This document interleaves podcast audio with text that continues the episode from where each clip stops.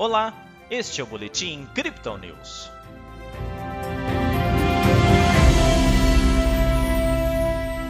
O posicionamento para o rompimento do teto de gastos levou a Bolsa de Valores brasileira a uma nova queda nesta quinta-feira. O Bitcoin, após seu topo histórico, começa a esperada correção de preços. Ontem o Bovespa teve leve subida de 0,12%. Hoje o índice reverteu, com descida de 2,88%. O dólar avançou, ficando cotado a R$ 5,66. Pelo Brasil, o mercado analisa com pessimismo o posicionamento do ministro da Economia, que abriu uma licença para bancar o novo Auxílio Brasil. Embora não tenha explicado como o pagamento será feito, a aprovação indica o rompimento do teto de gastos.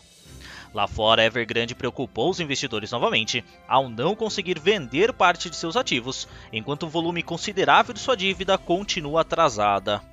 Nos Estados Unidos, o número de pedidos de auxílio-desemprego veio abaixo do esperado.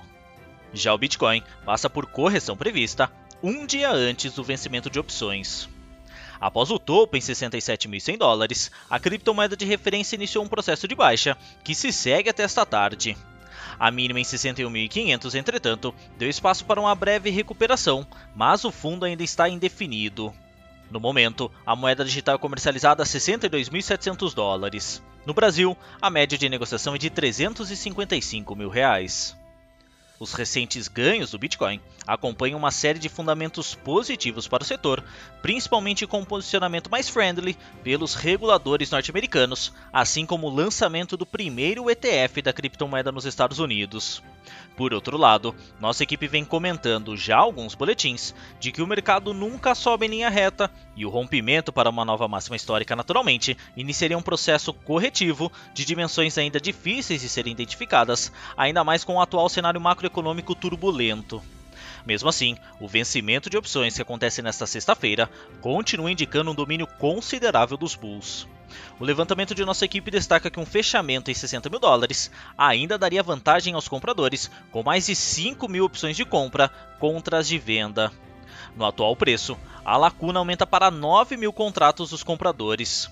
Essas inspirações, embora não necessariamente afetem imediatamente o preço à vista do Bitcoin, indicam o sentimento do mercado em relação ao ativo.